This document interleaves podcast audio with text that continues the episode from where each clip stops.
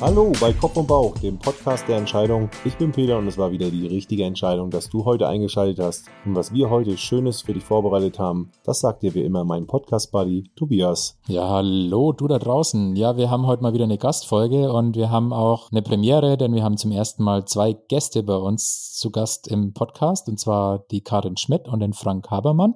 Die haben ein wunderbares Buch mitgebracht. Hey, nicht so schnell. Der Titel, wir sprechen über das Buch, wir sprechen über Projekte, wir sprechen über Missverständnisse, wir sprechen über unterschiedliche Leitsätze, wir sprechen vor allem nicht nur über das Wie entscheidet man, sondern auch wer entscheidet, also was sind die Rollen in so einem Entscheidungsprozess.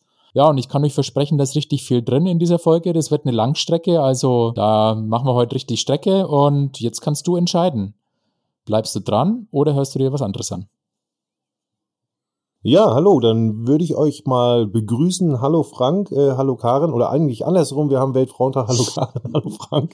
Sehr gut, äh, habe ich gleich mal ins Fettnäpfchen getreten hier. Aber ich werde euch mal ganz kurz vorstellen für unsere Zuhörer. Also Karen Schmidt und Frank Habermann sind ein Duo und sind die Erschaffer der internationalen Innovationsgemeinschaft Over the Fence. Und sie zusammen haben auch ja, mehrere Bücher eigentlich schon äh, geschrieben oder veröffentlicht. Wir werden da nachher noch ein bisschen dazu kommen. Vielleicht mal einzeln zu den Personen. Diesmal jetzt Frau Schmidt, also Karin, du zuerst. Du bist studierte Wirtschaftspädagogin, Unternehmerin, Trainerin und Beraterin für besonders herausfordernde Veränderungen. Du verbindest also eine langjährige Erfahrung im Linienmanagement mit Agilität, Design Thinking und menschenzentrierter Führung. Das habe ich hier mal so abgelesen. Heute sagt man dafür doch Change und Transformation, oder? Sagt man das nicht in so einem Sammelbegriff? Aber du kannst da gleich noch mal was dazu sagen. Frank Habermann selbst ist Professor für Betriebswirtschaftslehre und Experte für Projekt- und Transformationsmanagement. Da haben wir schon das Wort Transformation. Und in seinen Seminaren und Vorträgen setzt er auf unterhaltsame Weise nachhallende Denkimpulse. So werdet ihr beide beschrieben. Hallo, schön, dass ihr beide da seid. Es ist sozusagen unser erstes Mal, dass wir jetzt auch ein Paar da haben, Tobias, ne? Ja, herzlich willkommen bei Kopf und Bauch. Dass wir da sein dürfen. Ja, das freut uns sehr. Beschreibt euch das zumindest mal, würde ich mal sagen, wie so ein, ja, so ein Steckbrief, ne? Aber ihr seid ja noch ein bisschen mehr als eure Jobs und Referenzen. Sagt doch mal kurz noch jeder einen Satz zu euch. Frank darf anfangen. Na dann. Ich finde, das passt schon ganz gut. Also ich komme aus der Wirtschaftsinformatik, also ich habe BWL studiert, in Wirtschaftsinformatik promoviert am Deutschen Forschungszentrum für künstliche Intelligenz und da war ich so ein bisschen auch der Exot als derjenige, der sich immer so ein bisschen für das, warum machen wir das eigentlich so und wie kann man das einfach erklären und, und dieser Febel für Dinge einfach zu erklären. Ne? Mein, mein Doktorvater hat immer gesagt, schwierige Dinge schwierig erklären kann jeder. Und das war so ein bisschen mein Leitmotto, also schwierige Dinge so zu erklären, dass sie eben nachvollziehbar und unterhaltsam sind. Das ist schon so mein Ding. Das finde ich gut. Stimmt das? Erstmal, stimmt das dann? Kannst du das bestätigen? Kann er schwierige Dinge leicht erklären? oder? Auf jeden Fall, er sagt es immer und also wenn ich was versuche zu erklären, kriege ich das auch immer zu hören. Aber es stimmt auch. Also er kann es und er kann auch andere anstupsen, das zu tun. Sehr gut. Ja, äh, zu meinem Profil. Ich finde, dass das passt. Ich glaube, das kommt mir bekannt vor. Ich glaube, das steht auf irgendeinem Buch drauf. Ja, könnte auch Transformation stehen. Und für mich sind diese Begriffe irgendwie tatsächlich alle austauschbar. Ich habe tatsächlich mhm. Wirtschaftspädagogik studiert, habe aber da nie gearbeitet. Besser gesagt, habe ich dann auch mal E-Learning gemacht. 1999 meine Diplomarbeit darüber geschrieben und 2000 in einer E-Learning Company angefangen, wo ich den Frank auch kennengelernt habe. Wir kennen uns schon lange. Also, und da war ich extrem überrascht, dass da E-Learning drauf stand und was da drin war. Ich habe mit IT-Lern gemeinsam Geschäftsprozesse in Organisationen im HR sozusagen optimiert und dafür Software eingeführt. Das war zumindest ein sehr großer Teil. Und das war für mich ein schönes, großes Überraschungspaket und insofern bin ich doch eher BWLerin als Pädagogin, wobei ich immer ein bisschen E-Learning und auch Pädagogik mochte und das kam mir dann später wieder zugute, als ich da, also ich habe da angefangen, viele Projekte zu machen, hatte Führungspositionen dann auch in der Company und internationalen Geschäft, also eigene Führungserfahrung und Entscheidung und habe mich dann aber davon freigemacht nach neun Jahren und habe dann angefangen mit Facilitation und Leadership und Design. Also was man halt alles so macht, um dann Organisationen zu helfen, Dinge anders zu tun. Mhm. Wunderbar. Das ist ja auch unser Ziel, ne? unser Why. Wir wollen ja auch äh, helfen dabei, Sachen anders zu tun und am besten besser,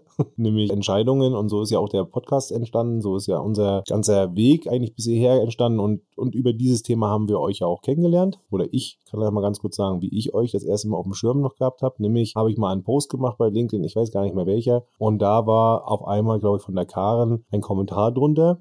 Und äh, da stand irgendwie drunter, äh, sieh mal, so wird Storytelling eingesetzt. So, und das witzigerweise war, ich hatte diesen Post tatsächlich nach einem Storytelling-Muster sozusagen versucht zu schreiben. Ne? Also ich benutze das für mich da auch ein bisschen zum Lernen und ich gucke mir das auch wirklich an, um da mit den Leuten in Interaktion zu gehen. Und da bist du mir aufgefallen und natürlich dann auch der Frank, der dann kommentiert hat. Ich glaube, dein Kommentar war ein bisschen kritischer, aber ich, ich habe mich auf jeden Fall dran erinnert. Und dann bin ich auf eure Profile gegangen und fand das ja gleich interessant, weil ich das so ein bisschen gestalkt habe, was ihr so macht. Und so bin ich so ein bisschen äh, dabei geblieben, euch zu beobachten. Genau. Genau, und interessanterweise wurdet ihr uns schon mehrfach empfohlen, ihr müsst euch unbedingt mal mit Karin und Frank austauschen und schaut euch mal, hey, nicht so schnell an und guckt doch mal die Decision Heads an und ich war kürzlich mal wieder im Projektmagazin unterwegs und bin da bei den Methoden über die Decision Heads, deswegen, wir sind froh, dass es jetzt endlich geklappt hat und bei uns im Podcast, wir fangen mit einer Entscheidungssituation an. Normalerweise macht es Peter oder ich, mhm. aber in unseren Gastfolgen obliegt diese Ehre den, den Gästen. Habt ihr eine Entscheidungssituation mitgebracht? Entweder eine gemeinsame oder vielleicht auch eine individuelle.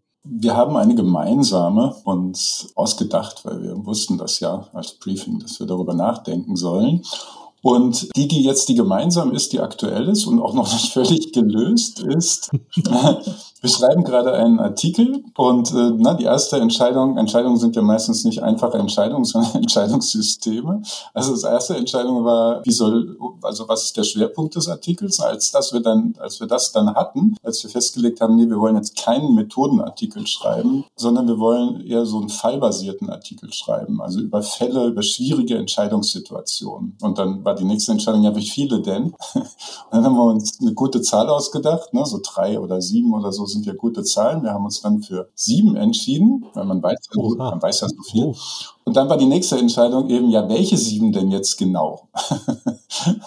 und da hängen wir jetzt noch so ein bisschen. Also wir haben jetzt fünf von sieben äh, sozusagen spezifiziert und die restlichen zwei sind noch. Habt ihr denn ein Qual der Wahl-Problem? Also habt ihr dann mehr Entscheidungsfälle, als ihr jetzt vielleicht da reinkriegt oder fallen euch die letzten zwei nicht ein? Ja, wir haben viel mehr und Entscheidungen sind ja immer, Entscheidungssituationen sind ja immer komplex und wir wollen natürlich so einen, so einen Fall haben, also wirklich auch so als Fallbeschreibung auf einer Viertelseite, so mit Namen und so einzelnen Personen, aber gleichzeitig soll das ja repräsentativ sein für doch eine gewisse Klasse an äh, Entscheidungssituationen, dass die Leser sich identifizieren können. Insofern ist es natürlich auch die Frage, wie man das framed, dass das passt, ne? dass man das ist spannend dass es spannend ist und dass es halt auch irgendwie äh, sozusagen zündet, ne? dass der Leser mhm. sich entdecken. Jetzt haben wir heute den Luxus, dass wir äh, zwei Gäste haben ja. und da gleich mal die Frage, ihr müsst ja, also ihr entscheidet wahrscheinlich gemeinsam oder macht ihr Schnick, Schnack, Schnuck und wer Schnick, Schnack, Schnuck gewinnt, darf dann entscheiden. Ach, das ergibt, also wir kennen uns ja schon relativ lange, also wir arbeiten schon lange zusammen und da ergibt sich das so das geht so ein bisschen hin und her. Lustigerweise würde ich ja die Reihenfolge der Entscheidung völlig anders beschreiben, ne? weil wir haben halt Geschichten gesammelt und mir ist das völlig egal, ob das jetzt fünf oder sieben sind. Das spielt sich dann bei Frank im Kopf ab. Aber ist ja auch in Ordnung so. Also mir egal, wie, ob das jetzt fünf oder sieben werden. Da hat er den besseren Überblick und deshalb machen wir das. Mein erster Impuls, den ich so hatte, wäre, Tobias sucht wahrscheinlich schon nach dem Zufallsgenerator und ich hätte gedacht, ja, ja Zimmerwürfel gibt's nicht. oder, oder gibt's nicht aus meiner Sicht. Reicht der Artikel nicht aus, wenn man jetzt fünf schreibt? Oder habt ihr irgendwo schon sieben kommuniziert? Wir neigen immer dazu, äh, mehr zu machen, als wir machen müssen. Ne? Also auch wenn man, glaube also wenn ich immer die Bücher von anderen Leuten aufsteige, denke ich immer, okay, okay, verdammt, der hat es einfach schlauer gemacht oder die, ne, hätten wir drei Bücher draus, also, ne, also in der Logik hätten wir aus unserem einen Buch drei Bücher machen können. Und ähm, insofern machen wir jetzt halt sieben. Obwohl man da vielleicht auch zwei Artikel hätte draus machen können. Für wen schreibt ihr den Artikel? Das ist jetzt äh, an der Stelle für das Projektmagazin. Also Zielgruppe sind äh, Projektmanager und Projektmanagerinnen. Dann würde ich vielleicht sogar hier an der Stelle tatsächlich den typische Meinungsumfrage vielleicht sogar machen, wenn man die Fälle mal konkret irgendwie abfragen kann bei, habt ihr Kontakt zu ein paar Projektmanagern und dann einfach mal, vielleicht kommt da ja eine gute Resonanz zurück, wo sie klar eindeutig sich irgendwie sieben rauskristallisieren. Dann müsst ihr euch das nicht ihr habt ja, wie wenn ich richtig verstanden habe, seid ihr der Eigentümer der Entscheidung, aber ihr müsst es ja nicht entscheiden. Ja, die sieben ist ja jetzt schon entschieden, ne? Und vorwärts immer, rückwärts nimmer. Welche sieben eigentlich? und ähm, insofern, wie gesagt, es geht jetzt nur noch darum, die letzten beiden zu. Und, und es ist natürlich auch eine Lust damit verbunden, das zu schreiben und also ein bisschen unseren, in unserem Fundus zu kramen, was so spannende Geschichten sind. Und das ist eigentlich der Spaßteil dabei, sich gegenseitig mal wieder auch so zu erzählen, was man erlebt hat und, und so das, was die Anekdoten sind, das dann auch sozusagen als Trigger zu benutzen, um daraus ein bisschen Wissen zu transportieren. Ne? Sehr schön. Super, ja. Wann kommt ihr raus? Steht das schon fest? Also wir haben verabredet, dass der jetzt irgendwann im März abgegeben wird und dann wird er wahrscheinlich frühestens Ende März, irgendwann im April oder so dann rauskommen, denke ich. Ja, das fällt ganz gut mit, der, mit dem Erscheinen der Folge zusammen. Den packen wir dann, wenn der Link dann schon feststeht, den können wir dann in die Shownotes reinpacken, würde ich sagen. Perfekt. Ich weiß nicht, wie weit ihr Bescheid wisst, aber nach der Entscheidungssituation kommt ja sozusagen unsere, unser dritter Podcast-Partner, Partnerin immer zur Sprache. Das ist Eda, unsere KI, die jetzt hier die Entscheidung getroffen hat, euch fünf schnelle Fragen zu stellen. Oder vielleicht auch mal sechs, vielleicht auch mal vier. Das halten wir ein bisschen zufällig. Heute sind sechs. Heute sind sechs. Das weiß ja, ich schon, ja. Das weißt du schon, hat sie dir schon ja. gesagt. So, und ihr müsst jetzt sozusagen einfach aus dem Bauch heraus antworten. Seid ihr bereit? Frage Nummer eins. Kopf oder Bauch? Bauch. Auch. Frage Nummer zwei. Wannsee oder Ostsee? Beides. Ach nee, darf ich nicht, ne? Na, Wannsee ist näher. Das ist, das ist ja ein Entscheidungspodcast. Ostsee. Ich bin klar für Ostsee. Wir werden kulinarisch. Döner oder Currywurst? Currywurst. Currywurst. Hertha BSC oder 1. FC Union Berlin? Union. Union. Aber wenn ich, wenn es erlaubt wäre, hätte ich mir egal gesagt. Was dann? Äh, kein Fußball. Also gar kein Sport. Da muss ich jetzt, darf ich eine kurze Anekdote an der Nein. Stelle einführen? Na klar. Als wir uns kennengelernt haben, hat Karen irgendwie eine Wette verloren. Und diese Wette äh, also der Wetteinsatz war, dass sie mich einmal zu einem Fußballspiel begleitet. Dazu muss man wissen, ich habe früher aktiv Fußball gespielt und ähm, habe das wirklich sehr lange, war sehr lange sehr oft in Stadien, jetzt irgendwie nicht mehr. Aber äh, und das hat wirklich, ich glaube, 20 Jahre gedauert, bis es dann eingelöst hat. Und das Spiel äh, war das Spiel dann, das, äh, wo Hertha ab, gestiegen ist. Also das Relegationsspiel gegen Düsseldorf irgendwie vor, ich weiß nicht, zehn Jahren. Oh. Dann war sie aber so schockiert von der, von der Vielzahl der Menschen und der, mit schlechter Laune im Stadion, dass das auch garantiert das, schlecht, das letzte Mal war, dass du. Ich fand die Energie, die in dem Stadion ist, ziemlich beeindruckend. Beeindruckend traurig. So. Habe ich dazu nicht zu sagen. Ja, das ist schon wieder ein Negativbeispiel dafür, äh, dass man Entscheidungen nicht aufschieben sollte. ich meine, vorher wäre es besser gewesen. ja, wahrscheinlich. Vorher sind sie doch nicht so oft abgestiegen, oder? So, Eda, mach mal weiter. BVG oder Schernau? BVG. Schernau. Letzte Frage. Jetzt geht es wieder in Richtung unseres Themas Entscheidungen. Kahnemann oder Gigerenzer? Beides.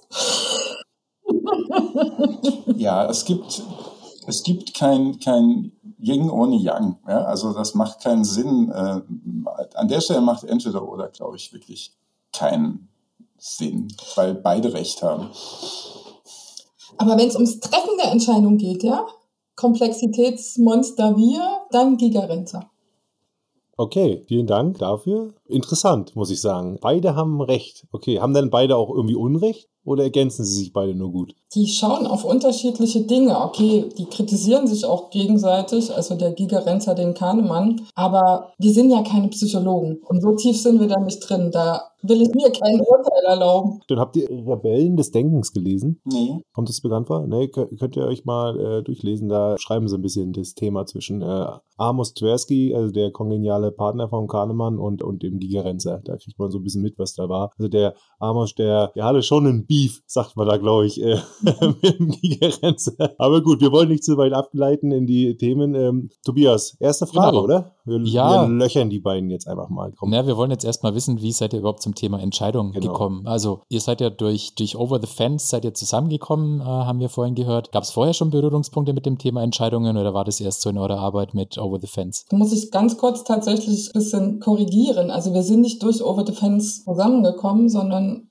schon vorher, also 2000 in der Firma haben wir zusammen gearbeitet. Ähm, Over Defense haben wir dann 2013 erst gegründet. Da waren wir auch noch nicht direkt bei Entscheidungen, sondern mhm. Da kamen wir beide als Manager und ich dann mit meinen ganzen verrückten Ansätzen von überall, was ich dann Neues gelernt habe mit Leadership-Entwicklung und Facilitation und Design Thinking und Scrum und weiß ich nicht, Innovation zum Frank, der ja unterrichtet hat und wir haben dann Over the Fence ins Leben gerufen gemeinsam. Mit dem Fokus, das Leben von Menschen in Projekten besser zu machen. Also Over the Fence, wo kommt das her? Über den Zaun gucken. Genau, über den Zaun. Oder über den Zaun springen. Über den Zaun springen vielleicht, aber auch ja. als ganz einfache Metapher für ein Projekt, wo Menschen zusammenkommen, die aus unterschiedlichen professionellen Gärten sind und in einem Projekt mhm. gemeinsam was hinkriegen. Also eine große Gartenparty machen, wo jeder die kostbaren Dinge aus seinem Garten mitbringen kann damit das richtig toll wird. Die sprechen, die haben alle so ein bisschen andere Angewohnheiten in den unterschiedlichen Gärten und sprechen so ein bisschen unterschiedliche Sprachen. Und das ist dann manchmal ein bisschen schwierig, am Anfang irgendwie eine gemeinsame Sprache zu finden und zu gucken, will man die Party jetzt lieber laut oder leise und so weiter und so fort. Also so eine Preisung der Vielfalt ist das so ein bisschen. Also es äh, geht hier gar nicht darum, also eher den Sound zu überwinden und ihn nicht größer werden zu lassen. Genau. Ne? Also im, im Schweizerischen gibt es das schöne Wort Gärtchendenken.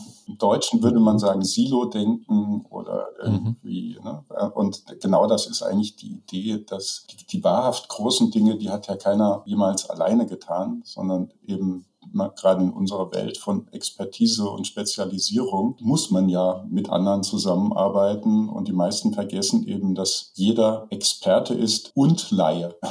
Also ich bin ja in viel mehr Fachgebieten Laie, als ich Experte bin und das gilt für jeden von uns. Und wenn man sich das mal klar macht, dann bedeutet das ja wirklich, dass wir eben in Unternehmen, aber eben auch gesamtgesellschaftlich, ne, bei dem, was wir alles so vor uns haben, wirklich lernen muss, die Besserwisser nämlich die, die aus anderen Disziplinen sind, auch wertzuschätzen. Im Deutschen ist Besserwisser ein Schimpfwort. Das muss man sich mhm. erstmal auf der, auf der Zunge zergehen lassen. Das ist, das ist ein Skandal. Also das ist sozusagen ein völliger Mindset-Skandal, dass, dass Besserwisser ein Schimpfwort ist.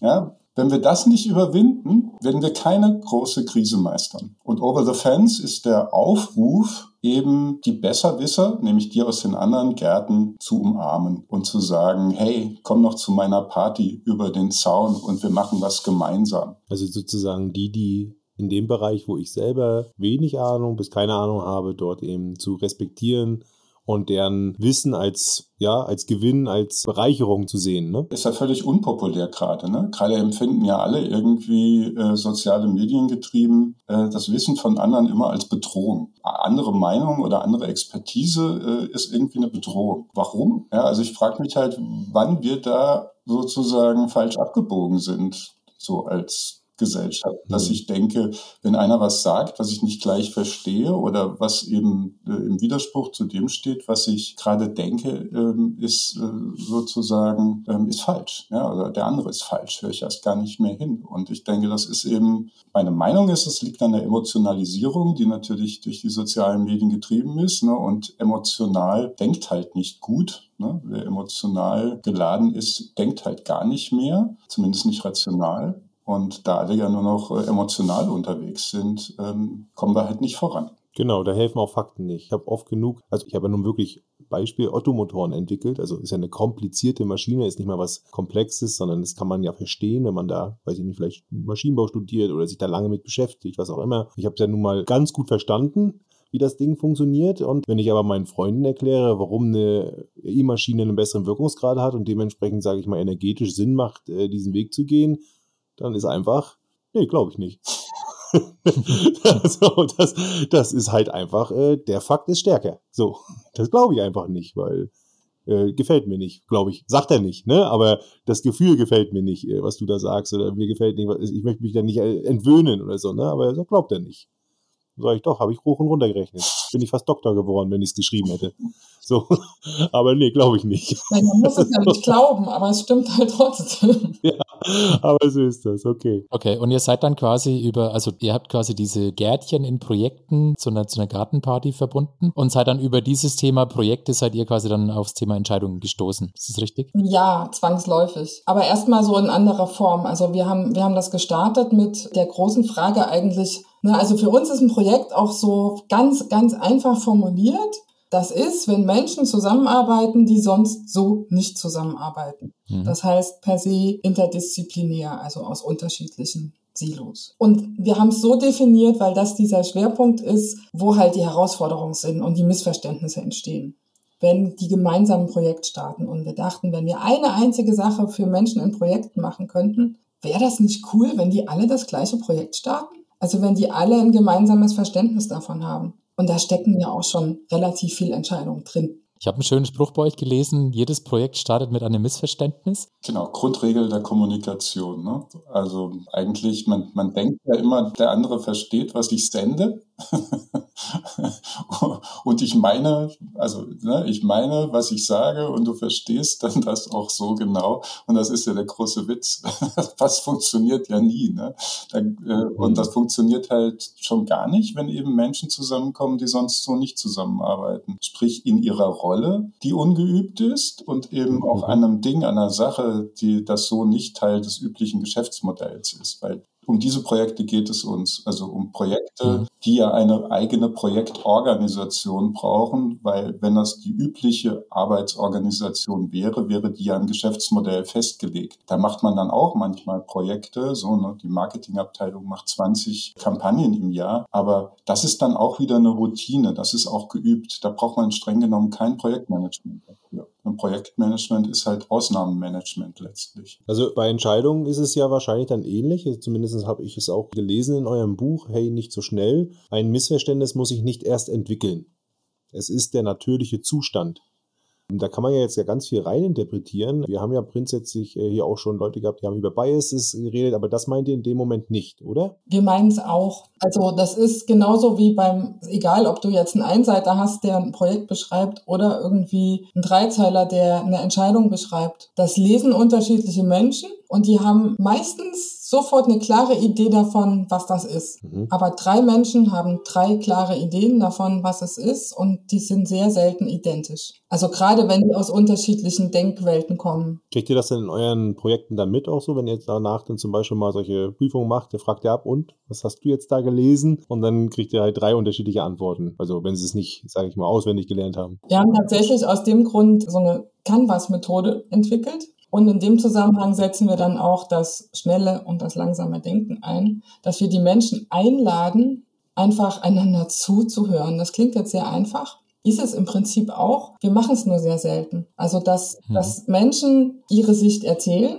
also der, der das Projekt will zum Beispiel oder die, die die Entscheidung will, wofür sie die braucht, was da rauskommen soll und andere einfach zuhören und die Gedanken aufschreiben. Und dann an diesem Canvas widerspiegeln, was sie verstanden haben und was sie nicht verstanden haben. Über das Projekt oder über die Entscheidung. Und dann passiert irgendwie Magie, weil die Menschen hören sich zu und sind überrascht. Das ist tatsächlich so ähm, in allen Kreisen. Das fängt übrigens bei Studierenden an und bei Managern geht es weiter. Und es kam mal ähm, also ein Beispiel, das hat mir einer irgendwie, der hat mich direkt danach angerufen, hat gesagt, ich habe das mit meinem CEO gemacht und der kam nach diesem Meeting raus, das war ein großes Projekt, und hat gesagt, ich fühle mich zum ersten Mal vom Projektteam verstanden. Schöne und traurige Message zugleich.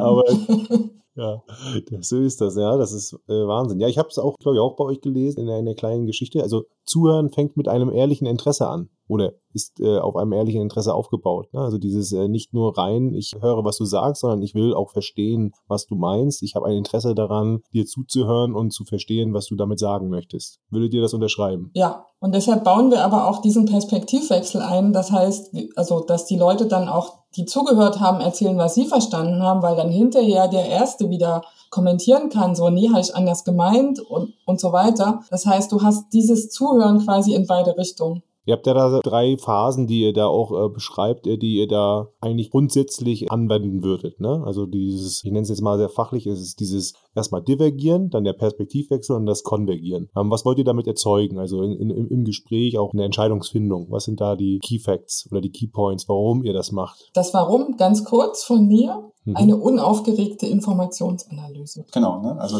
das Ziel ist es wirklich, diese Emotionen, die wenn es wichtig wird ne, und irgendwie ähm, wirklich große Projekte, wo man auch nicht weiß, was rauskommt, ob am Ende der eigene Arbeitsplatz noch da ist oder der Geschäftsbereich völlig anders aussieht oder was auch immer, andere Tools plötzlich da sind, das sind, sind ja alle aufgeregt in der Regel. Mhm. Und diese Emotionen halt rauszukriegen, ist die Grundvoraussetzung, also nicht rauszukriegen, sondern sie sozusagen irgendwie äh, eingehegt zu kriegen, ist eben die Voraussetzung, dass man den anderen zuhören kann. Und damit das geschehen kann, braucht man sozusagen sowas wie ein Safe Space für jeden Einzelnen. Und das bedeutet, man muss irgendwie die Kommunikation orchestrieren.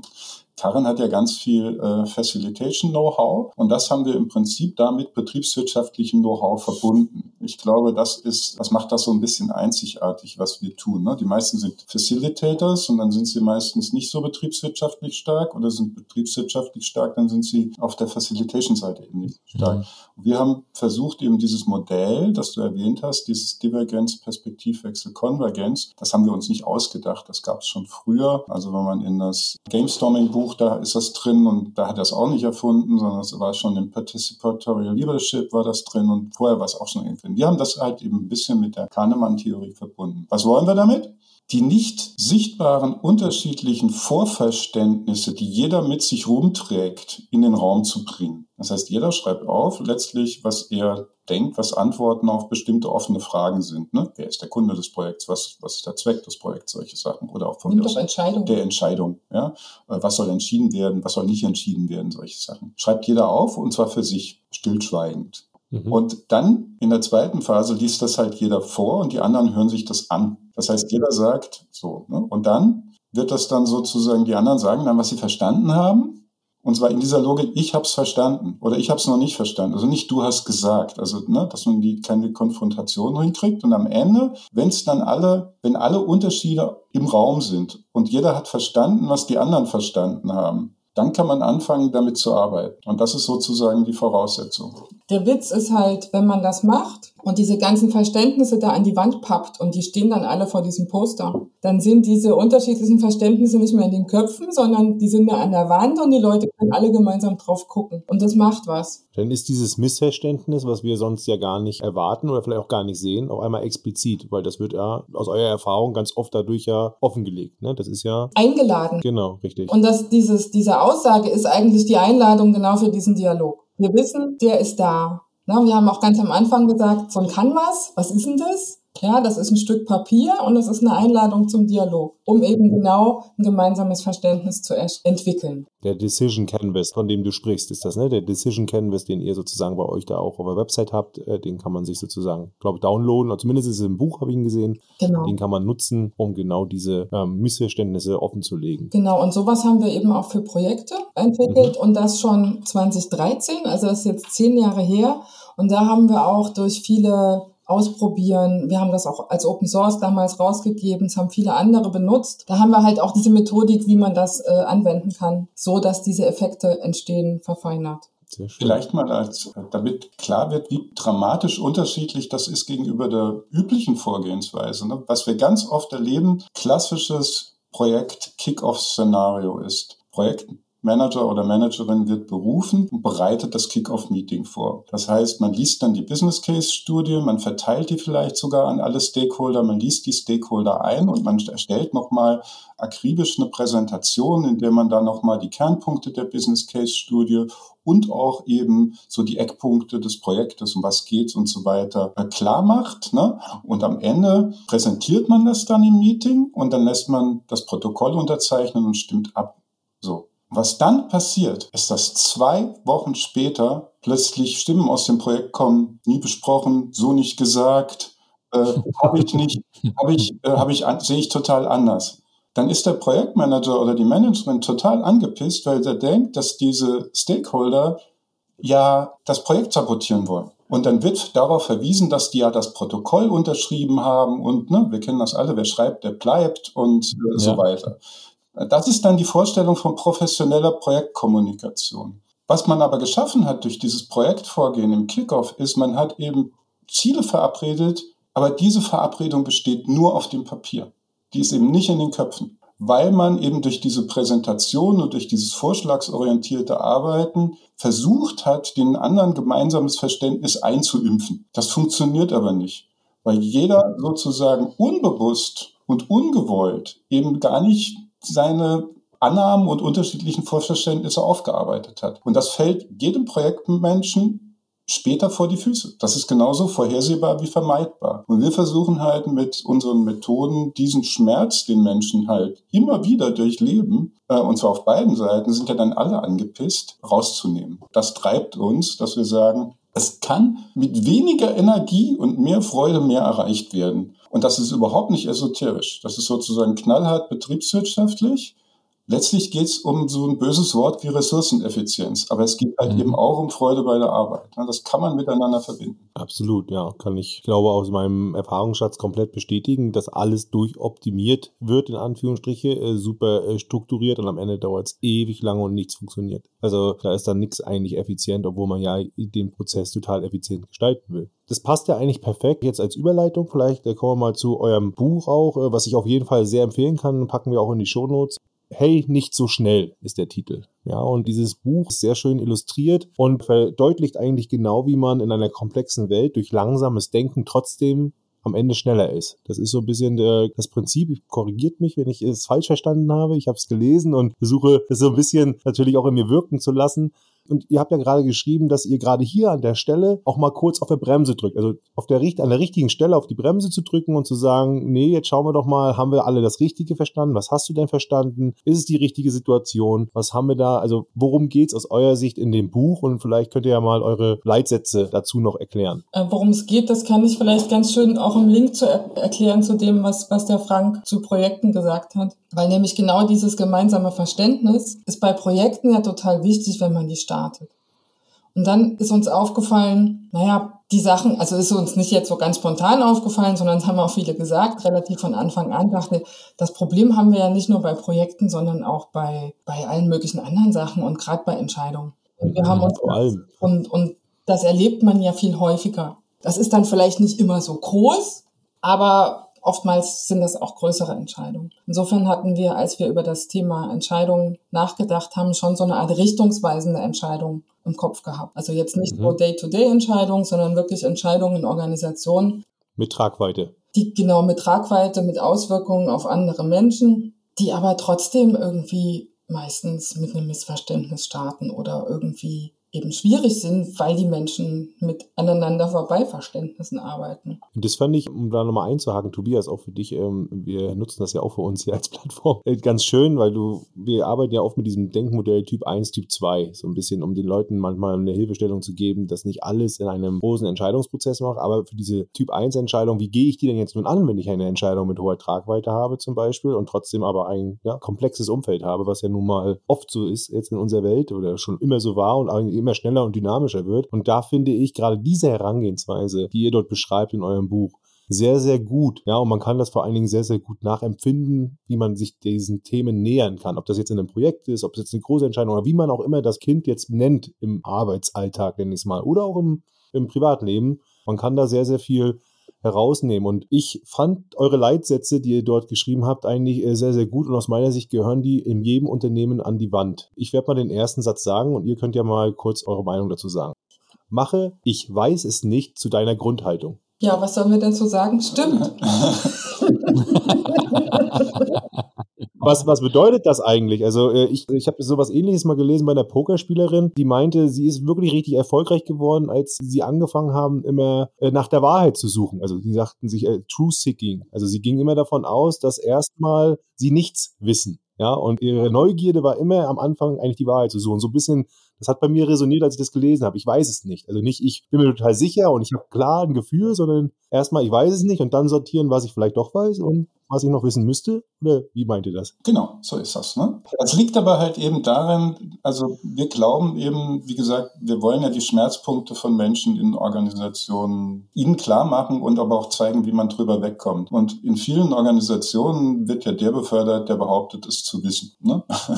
Mhm. Also dieses äh, weiß ich, weiß ich, äh, klar, kann ich äh, und so weiter. Wir haben bestimmte Übungen in unseren Seminaren, da zeigen wir den Leuten irgendwie irgendwelche Bilder und sagen, was ist da passiert? Und jeder antwortet was. Keiner antwortet, weiß ich nicht. Doch, es gab mal einen. Ja, einer hat es mal gemacht, von ein paar tausend. Ja. Das traut sich keiner mehr, ne? ne das heißt, das, das haben die Leute gar nicht auf dem Radar. Jeder rät andauernd rum. Und total professionell halt. Total professionell halt. Das ist ja Wahnsinn, Frank, ne? Also einerseits äh, darf man nichts mehr nicht wissen aber man darf auch nichts besser wissen. Ich meine, es gibt natürlich so ein Wissen und so ein, also es gibt bestimmte Dinge, die kann man wissen. Dann ist es auch gut, ja. wenn man die weiß. Ja? Genau. Also einfach nur immer, ich weiß es nicht sagen, darum geht es an der Stelle nicht, sondern um in komplexen Situationen, wo man Dinge auch einfach nicht wissen kann. Ja, ihr beschreibt das ja auch, und das ist eine Abhängigkeit der Situation, ne? Ja. Aber grundsätzlich mal damit zu starten, bewahrt einen halb davor, sich zu selbstbewusst zu fühlen vielleicht. Ja, also, ne, also viele, viele sind ja fasziniert vom Design Thinking beispielsweise. Also viele Manager sind auch oder waren davon fasziniert. Ich weiß gar nicht, ob das immer noch so trendy ist in Unternehmen, aber ich glaube schon. Ne? Also und die meisten haben eben nicht verstanden, dass das der große Unterschied ist. Die meisten Manager haben diese Haltung, weiß ich, kann ich äh, und so weiter. Und Design Thinking hat ja diese Grundhaltung, weiß ich nicht. Also bei muss ich rausfinden. Vielleicht weiß es noch nicht mal der Kunde selbst. Ne? Also die, die, dass man den Unterschied nicht versteht zwischen der Persona im, in der Software Engineering. Ne? Wenn ich ein Software da komme ich ja so ein bisschen her, also Softwareentwickler sagt, Design Thinking Persona sagt, ja, haben wir schon lange. Ist aber eine ganz andere Idee von Persona, ja, weil eben die Persona im Design Thinking tatsächlich ein Mensch ist, der gefragt wird und der beobachtet wird und in den ich nicht meine, auf den ich nicht sozusagen meine ganzen Annahmen projiziere. Ne? Das eine ist ein Avatar, in den ich meine Annahmen projiziere, das ist Softwareentwicklung und das andere ist ein, ein echter Mensch, den ich, den ich beobachte. Den kann ich noch nicht mal fragen, was er will, weil das er selbst nicht weiß. ja, und das ist der Unterschied. Ne? Deshalb, ich weiß es nicht äh, und dann brauch, muss ich mir halt bestimmte Versuchsanordnungen ausdenken, um es rauszubekommen. Und dieses Experimentieren, das dahinter steckt, das ist eben äh, auch ein anderer Ansatz zur Informationsanalyse. Oder einfach gesagt, einfach mal fragen. Ja, oder also die Perspektiven von anderen einholen, weil ich weiß es nicht, passt halt auch besonders gut auf, sprechen wir jetzt eigentlich alle über das Gleiche, wenn es um eine Entscheidung geht? Oder was ist denn das? Also haben wir das ein gemeinsames Verständnis davon? Davon muss eigentlich die Antwort sein, ich weiß es nicht. Es sei denn, man arbeitet halt schon seit 20 Jahren zusammen, so wie. Oder man ist der Besserwisser in dem Bereich dann tatsächlich. dann weiß man es dann vielleicht wirklich. Ne? Ja, nee, aber das sind ja eure ersten drei Sätze tatsächlich. Äh, also ich weiß es nicht zur Grundhaltung, also dass man da erstmal nicht schon falsch startet. Vielleicht dann herausfinden, was man mindestens wissen sollte, um eine Entscheidung zu treffen. Also was äh, sich darüber mal Gedanken zu machen und eben auch nicht alles zu glauben, was man ich denkt. Ich sag mal, was man sofort denkt. Grenzt sich mal so ein bisschen ein. Denken kann ja länger dauern und irgendwann kommt ja auch Denken vielleicht zu einem guten Ergebnis. Aber was man vor allen Dingen sofort denkt, glaube ich, ist erstmal zu überprüfen. Tobias, du hattest auch noch Typ 1, äh, wolltest du ansprechen. Naja, das hat mich getriggert mit dem Typ 1 und Typ mhm. 2, weil also diese, diese Leitsätze, ich, ja. ich weiß es nicht, ich will es rausfinden und, und es geht hier nicht um, um, um Glauben oder Glaub nicht alles, was du sofort denkst. Genau, das, also das ist ja der Gag, den wir oft mit diesen Typ 1, Typ 2 Entscheidungen bringen, wo wir sagen, okay, wir, wir versuchen bewusst so eine Typ 2 Entscheidung draus zu machen, eine schnelle Entscheidung mit wenig Tragweite. Das sind ja genau diese Experimente, die wir machen können zur Informationsbeschaffung, um Hypothesen zu überprüfen. Ja, also mhm. der Frank Wulfes hat es in uns einer unserer ersten Gastfolgen nach, nach vorne irren genannt. Ja, das passt ja zum vierten Satz, äh, suche die Überraschung, bevor sie dich findet. Ne? Also wenn ich jetzt aktiv losgehe und die Überraschung suche, also mich nach vorne irre, irre vielleicht, dann äh, werde ich herausfinden, was passt oder was eben nicht passt und kann daraufhin wieder neue, ja, ich sag mal, Navigation, Adjustierung nutzen, oder? So, wenn ich das richtig interpretiere. Ja, ja, ja suche die Überraschung, äh, bevor sie dich findet, ist ja das, was in Unternehmen in der Regel nicht gemacht wird. Wenn man sich so die Praxis anguckt, dass beispielsweise Prototypen entwickelt werden, die dann irgendwelche Ideen testen. Ne? Und dann, bevor dann groß investiert wird, was in Unternehmen in der Regel gemacht wird, es wird eine Verifizierung durch. Und Verifizierung heißt ja nichts anderes als Überprüfung der Richtigkeit. Das heißt, was man dann macht, man sucht eben Bestätigung für die Annahme, dass dieser Prototyp richtig ist. Das ist sozusagen Confirmation Bias pur. Ne? Das heißt, auf dieses kognitive Problem, dass man sowieso immer nur das an Bestätigung sucht für das, was man schon gedacht hat, kommt noch ein Effizienzgedanke, der in Unternehmen ist, nämlich der, dass man sagt, ja, wir haben ja da schon Geld reingesteckt, also ist jetzt mhm. extrem schwierig, wenn das jetzt schlecht gewesen wäre. Ne? Das heißt, dieses, was, was viele Unternehmen sagen, Fehlerkultur, dann findet dann auch Fehlerchen, die werden auch korrigiert, aber ein echtes Fail. Das heißt, ein echtes Wegwerfen ne, von dem Prototypen, das macht halt keiner weil eben genau dieser Verifizierungsprozess nicht dazu führt. Das heißt, das kann man sich Das sparen. tut halt richtig weh. Das tut richtig weh, was wegzuwerfen. Ja, das weißt tut du, total weh. Ja und das ist halt diese, diese Idee von fail fast, ne? so, so aus, dem, aus dem Lean und, und Design Thinking und so. Das reden halt alle, aber es macht halt keiner im klassischen Management. Ja. Das klingt irgendwie nur cool. Aber das wirklich radikal auch mal eben mit einer Falsifizierung zu verbinden und eine Idee halt daraufhin zu testen, warum die eben nicht die richtige ist. Das macht halt keiner. Das würde aber brutal viel an Einsichten generieren oder auch andere Einsichten generieren, die auch überraschend sind. Ne? Und ja. in unserem Buch versuchen wir halt eben diese Prinzipien, ne, sucht die Überraschung, die bevor sie dich findet, mit solchen eben praktischen Tipps, was man auch dann tun kann oder lassen sollte, zu verbinden. Ja, finde ich große Klasse. Äh, mein Unternehmertum habe ich genau mit so einem Annahmefehler begonnen. Eine App entwickelt, äh, die im Endeffekt äh, schnell programmiert war und dann im Endeffekt eigentlich nur noch meine Annahmen bestätigen sollte. Äh, ja, katastrophal äh, geendet in Geldverlust, Zeitverlust, äh, Motivationsverlust. Aber trotzdem äh, ist mir der Sache zumindest bewusst geworden, also nehme ich das jetzt als Lerneffekt und danach habe ich tatsächlich sehr oft äh, das Wort Hypothese in Wort genommen. Also alles ist für mich eine Hypothese und am Ende will ich eigentlich wissen, stimmt die oder stimmt die nicht und ich habe sehr oft drauf gefunden eigentlich, dass sie nicht stimmt. dementsprechend äh, bin ich da sehr vorsichtig geworden in so einen ja, Gebieten, wo ich mich eigentlich erstmal nicht auskenne. Ne? Also ich bin in meinem Fachgebiet sehr gut, da weiß ich, was ich mache, aber eben der Unternehmertum oder neue Produkte entwickeln, die eben vielleicht auch noch keiner kennt am Markt, nicht geprüft sind, da ganz klar, wer kennt sich da schon aus, ne? Deswegen kann ich so ein bisschen nachvollziehen, menschlich kann ich es nachvollziehen, warum man sich da vielleicht auch wehrt davon, das macht es aber nicht richtig oder besser, weil es ja wehtut immer wieder auch zu erkennen, dass es eben doch nicht passt und immer nur diesen, ne, also das ist so, das ist eine Mentalität und ein Mindset, glaube ich, den man braucht. Und der ist ja ganz anders als dieses, ich kann Sicherheit durch Planung hinzufügen. Ja, ich weiß gar nicht, indoktriniert worden im Studium als Maschinenbauer. Ich kann alles, was, äh, weil es ja kompliziert ist, äh, theoretisch planen und bauen und weiß ganz genau, was rauskommt am Ende. Ich muss es nur noch durchführen. Und wenn es nicht aber im Ergebnis ankomme, ist es meine Schuld. Weil ich habe es nicht richtig gemacht. Bei einer Maschine kann das ja auch stimmen. Aber die Welt ist ja keine Maschine. Ja, und die Organisation, die aus Menschen besteht oder zumindest aus Personen, die miteinander interagieren, eben auch. Nee, wunderbar. Eine Sache. Ja, gerne, Frank. Nur ganz kurz. Eine Sache, die du gesagt hast, ist eben wichtig. Nämlich, du hast gesagt, die Leute wollen ja das Richtige tun. Das stimmt.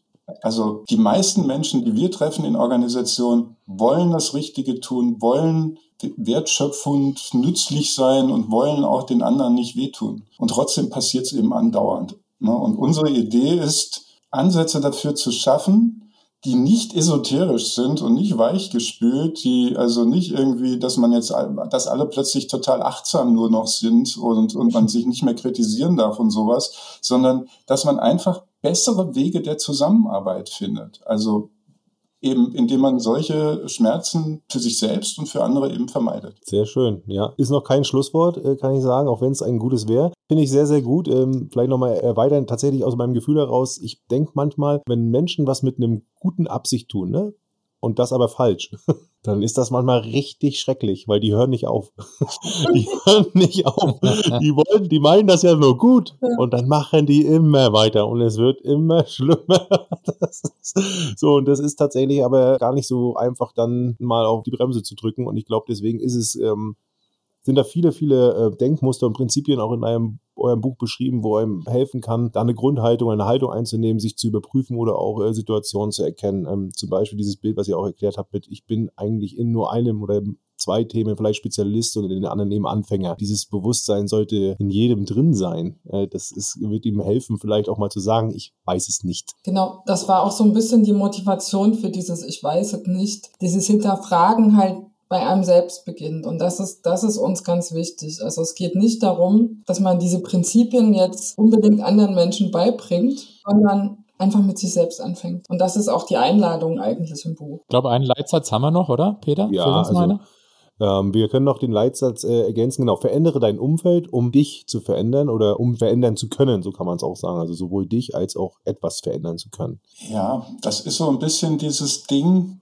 also wir haben unser Buch ja als Arbeitsbuch angelegt. Das, Karin hat das ja gesagt. Ne? Es beginnt bei dir selbst und erstmal kannst du auf dich selbst aufpassen und so ein bisschen wie im, im Flieger. Ne? Erstmal die, die Sauerstoffmaske über die eigene Nase, bevor man den anderen hilft. So ist das halt hier auch. Und dieses verändere dein Umfeld ist nicht unsere Erkenntnis, sondern ist die von Wendy Wood. Die hat ein Buch über Gewohnheiten und wie man die äh, verändern kann geschrieben. Und sie hat halt eben Forschung dazu gemacht und hat gesagt, Motivation und Selbstdisziplin ist total überschätzt. also du kannst total motiviert sein und total selbstdiszipliniert sein und du wirst es trotzdem nicht schaffen, deine Gewohnheiten zu ändern, weil der größte Trigger für Gewohnheitsveränderung ist Umfeldveränderung. Die meisten Menschen ändern ihre Gewohnheiten, wenn sie den Job wechseln, wenn sie den Partner wechseln, wenn sie den Wohnort wechseln oder von mir aus, wenn sie auch in der WG in ein anderes Zimmer umziehen. Und genauso ist es eben auch bei der Arbeit. Die, die Stärke oder der Erfolg von der ganzen agilen Welt liegt halt darin, dass sie diese agilen Zeremonien eingeführt haben. Ja, also dieses äh, Daily Scrum ne, und, und lauter Artefakte mit einem also Kanban-Board, jetzt aus einer anderen agilen Ecke und so weiter. Das ist eigentlich auch das, was wir wollen. Wir wollen halt Artefakte schaffen, also Tools, wenn man so will, die auch handgreiflich sind, also die man anfassen kann. Und wenn man die benutzt, verändern die das halt das Verhalten. Ne? Und eben so ein, so ein Großraumbüro sieht halt anders aus als äh, 20 Einzelbüros und das sieht nochmal anders und, und bei Google sieht es halt anders aus wie bei VW und so und das verändert halt das Verhalten. Also Büroorganisation ist auch was, was Verhalten verändert. Ne? Deshalb sieht halt so ein agiles Büro mit diesen ganzen Post-its, das ist halt anders. Ne? Das hat halt Verhalten schon verändert. Manchmal halt auch in bestimmte komische Richtungen, aber es hat Verhalten verändert. Und das ist eigentlich die Idee, dass man sich darüber klar wird, wenn man an sich selbst arbeiten will, überleg dir, wie du, wie du dein Verhalten, also wie du dein Umfeld veränderst, weil dann fällt es dir viel leichter, auch äh, das, was du eigentlich als richtig und wichtig als Gewohnheitsveränderung ansiehst, auch durchzusetzen. Ja, wunderbar. Da fällt mir wieder so ein bisschen dieses Wort Entscheidungsarchitektur ein, auch wenn es da ja darum geht, die Entscheidung, Entscheidung zu architektieren. Oder ich weiß gar nicht, ob das ein wirkliches Wort ist, hatten wir schon mal diskutiert, Tobias. Ja, ja. Aber, aber Architektur ist doch so eine Umgebung. Ich kann mir also was bauen, indem ich mich anders vielleicht verhalte oder gewünscht verhalte. Nennen wir es mal so, wenn ich das äh, bewusst beeinflussen kann. Sehr, sehr schön. Im, jetzt kommen wir mal zu dem Thema. Wir haben jetzt viel darüber gesprochen, wie. Ne, also wie könnten wir theoretisch Entscheidungen besser machen, ne, Projekte besser machen, äh, Entscheidungen mit Tragweite. Jetzt geht es ein bisschen darum, wer. Ja, genau. Endlich mal die Wer entscheidet Frage. Wer entscheidet denn? Und was ist, entscheidet ihr jetzt nochmal? Unter welchen Rollen oder sagt uns das doch mal? Wer entscheidet, ist ja die Frage nach den Menschen üblicherweise, die die Entscheidung treffen. Mhm. Und ist ja schon, ist das schon eine falsch gestellte Frage eigentlich, oder? Nö, wir haben festgestellt, ich finde die Frage wichtig, wer entscheidet. Und die reicht aber noch nicht. Ich würde da gerne noch, noch einen draufsetzen, weil ganz viel, also in unserer Erfahrung, so in Theorie und Praxis von allen Menschen, die sich mit Entscheidungsfindung beschäftigen, beschäftigen sich damit, wie entscheiden denn die EntscheiderInnen jetzt richtig gut? Mhm. Da passiert aber meistens noch was davor und danach. Und zwar wäre es halt total toll, wenn so eine Entscheidung auch irgendwie vorbereitet wird kennt man so. Also so ganz praktisch. Also wir schauen da an der Stelle gar nicht so sehr auf das Entscheidungsmeeting und die ganzen Entscheidungstechniken, die da stattfinden, dass von Anfang des Meetings bis Ende sich auch alle irgendwie geeinigt haben und dann auf Teufel komm raus. Nein, na, man weiß, da ist so ein sehr hoher Druck in, dieser, in diesen Entscheidungsmeetings oft. Wir sagen, man kann diesen Menschen das Leben leichter machen, indem man einfach mal einen Schritt zurücktritt und einen größeren Prozess betrachtet als Entscheidungsprozess. Und zwar vom Problem oder von dem Moment, wo ein Mensch sagt, ich brauche hier eine Entscheidung, weil sonst komme ich nicht weiter oder ich, mir ist das wichtig. Diese Person, also diese Rolle für diese Person heißt bei uns der Eigentümer oder die Eigentümerin der Entscheidung, also Ownerin der Entscheidung. Weil der braucht die Entscheidung, der will sie. Der startet überhaupt erst das ganze Theater. Der muss nicht per se entscheiden. Nein, das ist eine Rolle, genau. Und das ist ja der spannende Punkt. Der kann sich dann überlegen, ist es eine Entscheidung, die ich selber treffen kann, äh, die ich gemeinsam mit anderen treffe oder die ich vielleicht einfach nur von den Leuten da drüben brauche. Mhm. Und dann muss dieser Mensch einfach mal klar sagen, was sein Bedarf ist für die Entscheidung. Also was soll entschieden werden, was nicht. Warum wird das gebraucht? Also wie wird das die Welt oder diesen kleinen Kosmos, wie groß immer er ist, verändern? Und welche Menschen werden davon beeinflusst? Und diese Menschen, die davon beeinflusst werden können, für die haben wir auch Hüte vergeben. Und zwar sind das, Hüt, sind das Menschen, also ein Hut ist der Umsetzerinnenhut. Das heißt, da sind die Menschen, die diese Entscheidung dann umsetzen müssen, wenn sie einmal getroffen wurde. Jetzt durch ein Projekt oder sowas. Und dann kommt da aus dieser Umsetzung kommt ja meistens ein Ergebnis raus. Also das ist jetzt sehr allgemein formuliert. Und dieses Ergebnis wird dann wieder von anderen Menschen genutzt. Das kann jetzt eine Software sein, die eingeführt wurde oder weiß ich nicht, so dass dann halt eine, eine Wirkung entsteht, die hoffentlich zu dem Zweck passt, den der sich am Anfang überlegt hat, warum er diese Entscheidung wollte. Und das sind im Summe sechs Entscheidungsrollen.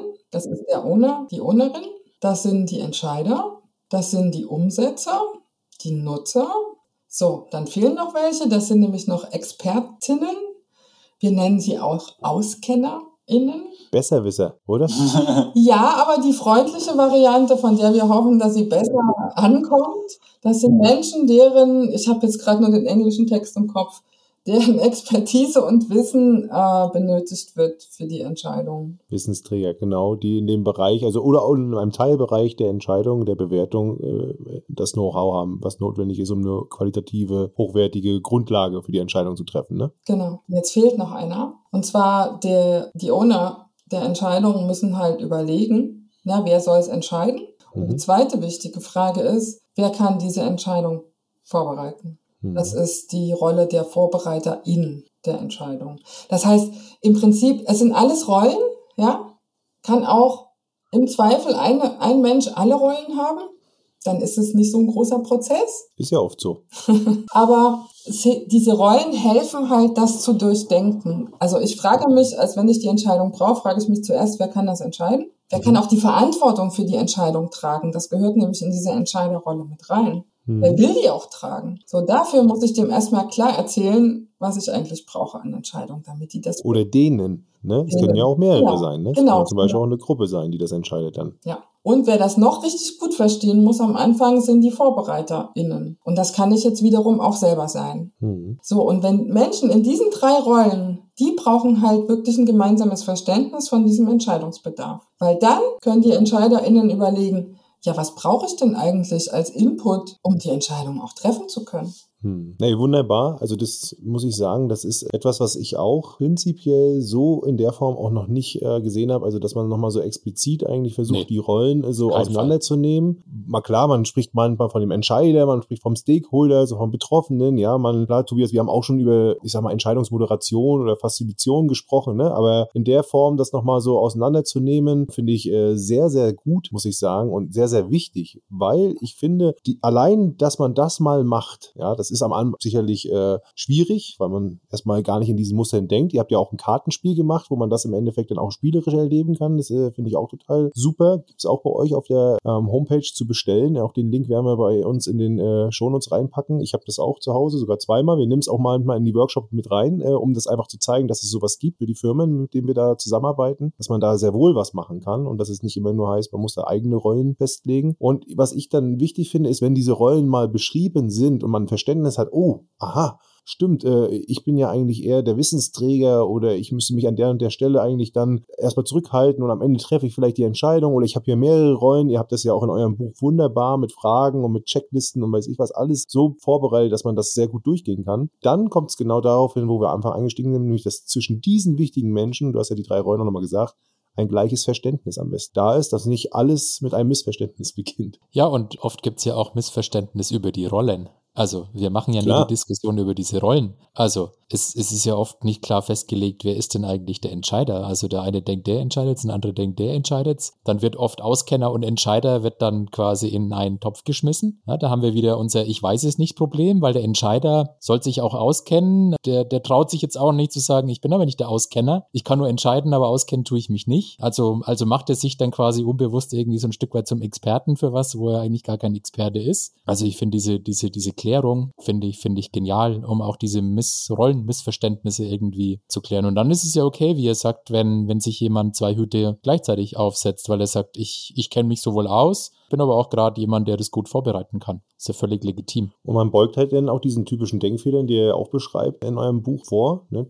die wir alle kennen. Irgendwie im Organigramm wird klar definiert, wer entscheidet, nämlich der, der oben drüber sitzt. Dabei ist ein Organigramm ja eigentlich ein Kommunikationsmodell oder vielleicht auch ein bisschen zur Strukturierung da oder in der Hierarchie, ne, highest paid person in the room äh, entscheidet, so nach dem Motto. Und auch im New Work-Bereich, wo es dann eher Richtung flache Hierarchien oder selbst, ja, ich sag mal, organisierte und äh, entscheidungsfähige Teams geht, auch da muss geklärt sein, wer Entscheider ist, wer äh, Facilitator ist, wer Vorbereiter, Eigentümer ist und so weiter. Auch da geht es nicht einfach so, dass alle irgendwie sagen, wir machen jetzt hier die volle Demokratie ständig zu jedem Thema. Ne? Also das ist ja auch nicht der Sinn der Sache. Ja, es passiert halt schon und das ist ja auch das Problem. Also das ist das Problem, dass die Leute aus unterschiedlichsten Gründen aufgrund dieser Unklarheit gestresst sind. Hm. Entweder weil alle immer über die Entscheidung reden, weil die dann aber auch schwer zu finden ist, weil jeder unter dem Druck ist, dann vielleicht auch mitentscheiden zu müssen und auch die Verantwortung dafür zu tragen. Und man, also es ist eigentlich, und darauf sind wir ein bisschen stolz, weil wir auch sehen, wie es funktioniert, wie das die Menschen befreit.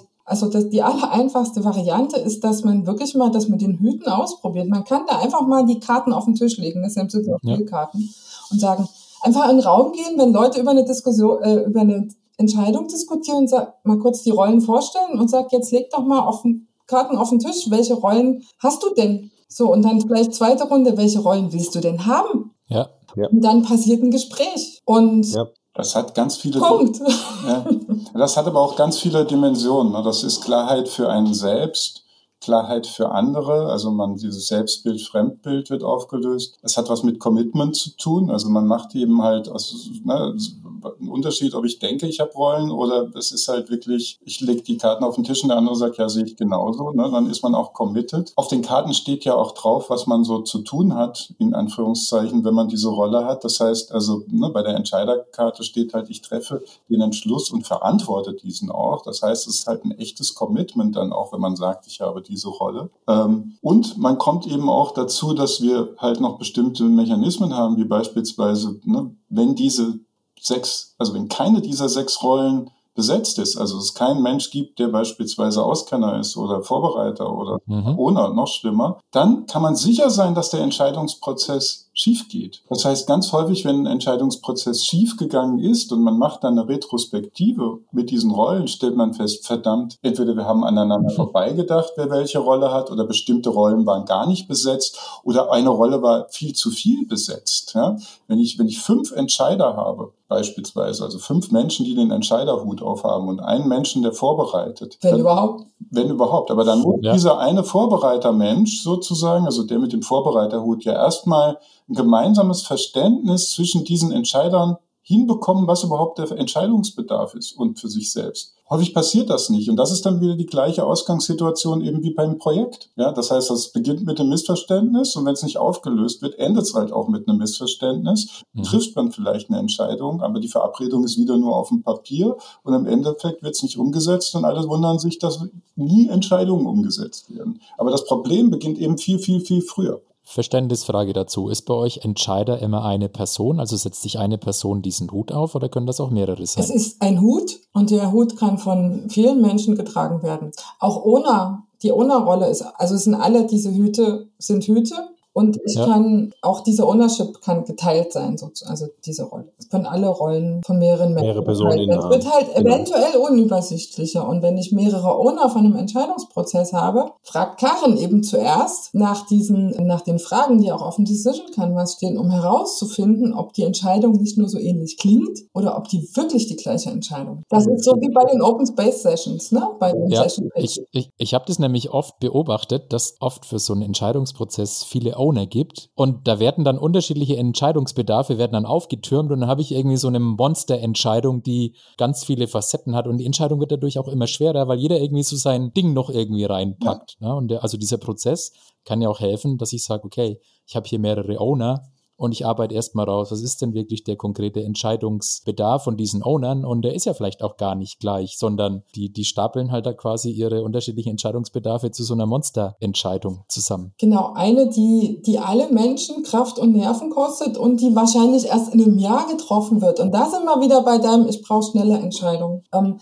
da mhm. halt wirklich hinzugucken, weil große Entscheidungen also wir machen die Entscheidung immer wieder kleiner mit den Leuten gemeinsam. Ja. Und was es dafür braucht, ist halt eine gewisse Klarheit. Also mal eine Ebene unter dem Buzzword, um was es bei der Entscheidung geht, unter dem nämlich ja, ja auch wieder jeder was anderes versteht. Nicht nur die Owner, sondern auch die EntscheiderInnen. Und dafür sind tatsächlich die Fragen gemacht, die wir auf dem Decision Canvas geschrieben haben. Die sind super einfach und immer wenn ich die dann in solchen Situationen da auch reinbringe, dann kriege ich zu hören, was sind das für banale Fragen? Die sind ja so simpel. Wieso reden wir da nie drüber? Mhm. Ne? Die stoßen einfach einen Denkprozess an. Ja. Das ist jetzt nicht so ein ja. Formular, dieser Decision Canvas, sondern das ist wirklich, wenn man die Fragen mal so ein bisschen hin und her geht. Es sind eben die richtigen Fragen. Sie müssen ja nicht schwer und kompliziert, also komplizierte Probleme oder komplexe Probleme brauchen nicht komplizierte und noch komplexere Lösungen. Ja, komplexe Lösungen schon, aber die Fragen sind halt einfach. Na, was soll entschieden werden? Und dann wird es gleich spannend bei der Frage, was soll nicht entschieden werden? Hm. Da passiert schon okay. mal was, weil da manchmal auch so Sachen wegfallen oder die Leute fangen erstmal überhaupt über dieses große Thema an nachzudenken. Und das ist dann eigentlich auch tatsächlich ein iterativer Denkprozess. Also ich, ich trage jetzt nicht alle Fragen des Decision Canvas vor. Nee, nee, brauchen wir auch nicht. An der Stelle äh, würde ich gerne noch ein anderes Thema machen, bevor wir in den Transfer gehen. Ne, Tobias, äh, wenn das für dich noch ja, ist, also ich habe ja den Hut immer auf hier ein bisschen für die Uhr. Also das ist mein Hut hier im Podcast. Ich würde sagen, wir biegen so langsam auf die, auf die Schlussgerade ein. Um das mit dem Buch abzuschließen, gibt es irgendeinen wichtigen Aspekt, den wir jetzt noch gar nicht gestreift haben in dem Buch, den ihr gerne noch erwähnen würdet? Also wir haben, das Buch hat als Zielgruppe wirklich Menschen, die sich grund, also in Organisationen, das ist erstmal wichtig, also unser Fokus Fokus ist jetzt nicht so wirklich Entscheidungen für jedermann im Alltag. Mhm. Was kaufe ich jetzt für ein Auto oder brauche ich jetzt noch ein Auto oder ein E-Auto oder erst in zwei Jahren ein E-Auto, wie auch immer. Sondern es geht wirklich um organisationale Entscheidungsprozesse, wo eben Menschen in unterschiedlichen Professionen und Verantwortlichkeiten und Zuständigkeiten dann auch eben eine bestimmte Sicht auf die Dinge haben und die dann aber eben immer wieder zusammenkommen müssen, um bestimmte Probleme zu lösen.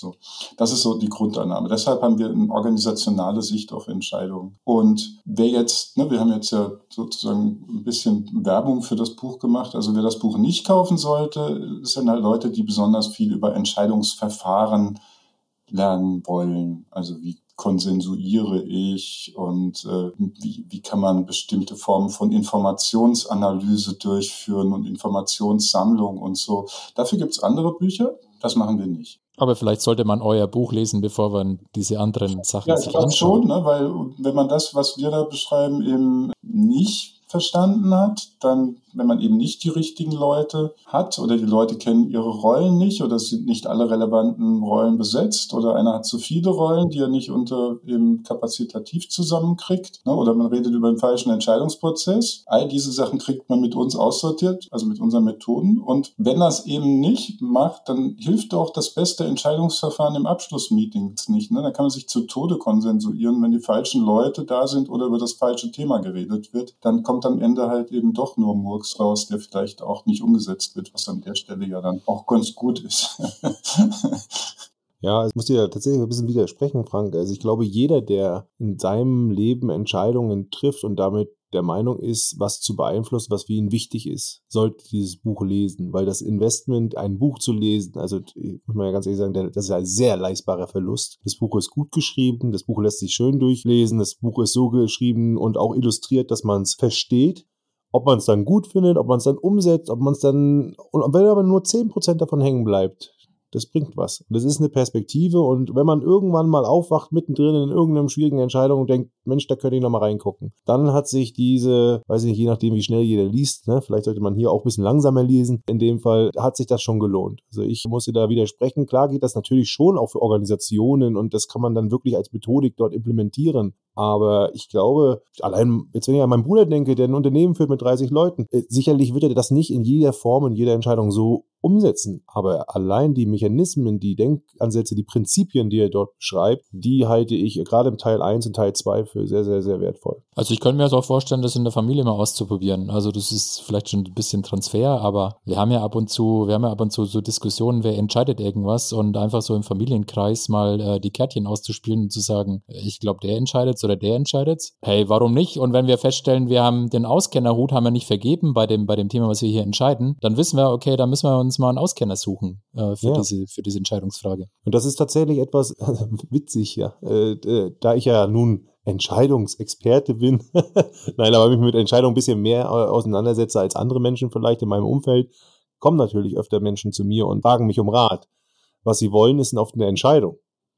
Ja, und da sage ich, ne, ich bin ja nicht der Entscheider. Ich kann dir ja maximal vielleicht noch Perspektiven geben. Vielleicht bin ich auch mal jemand, der Wissen hat zu einem gewissen Thema, aber meistens eher nicht. Ich kann dir maximal erzählen, wie du vielleicht zu einer Entscheidung kommst. Also bin ich mehr, mehr ein Facilitator. Ja. ja. aber das ist tatsächlich gar nicht das, was die Leute unbedingt immer von mir hören wollen. Mhm. Aber witzigerweise machen sie sich dann auf dem Weg und ich habe jetzt gar nicht in diesen Rollen schon so gedacht, sondern ich sage denen eigentlich manchmal, das wisst ihr doch noch gar nicht. Das Wissen müsst ihr euch erstmal recherchieren. Und was sind eigentlich deine Ziele? Und brauchst du jetzt die Entscheidung oder wer, wer ist eigentlich davon betroffen? Nur du oder auch deine Frau oder deine Kinder? Und das hilft schon ganz oft. Und ich glaube, wenn man das jetzt auch noch mit so einem Karten spielerisch manchmal macht, ja. ist ja Konfliktprävention.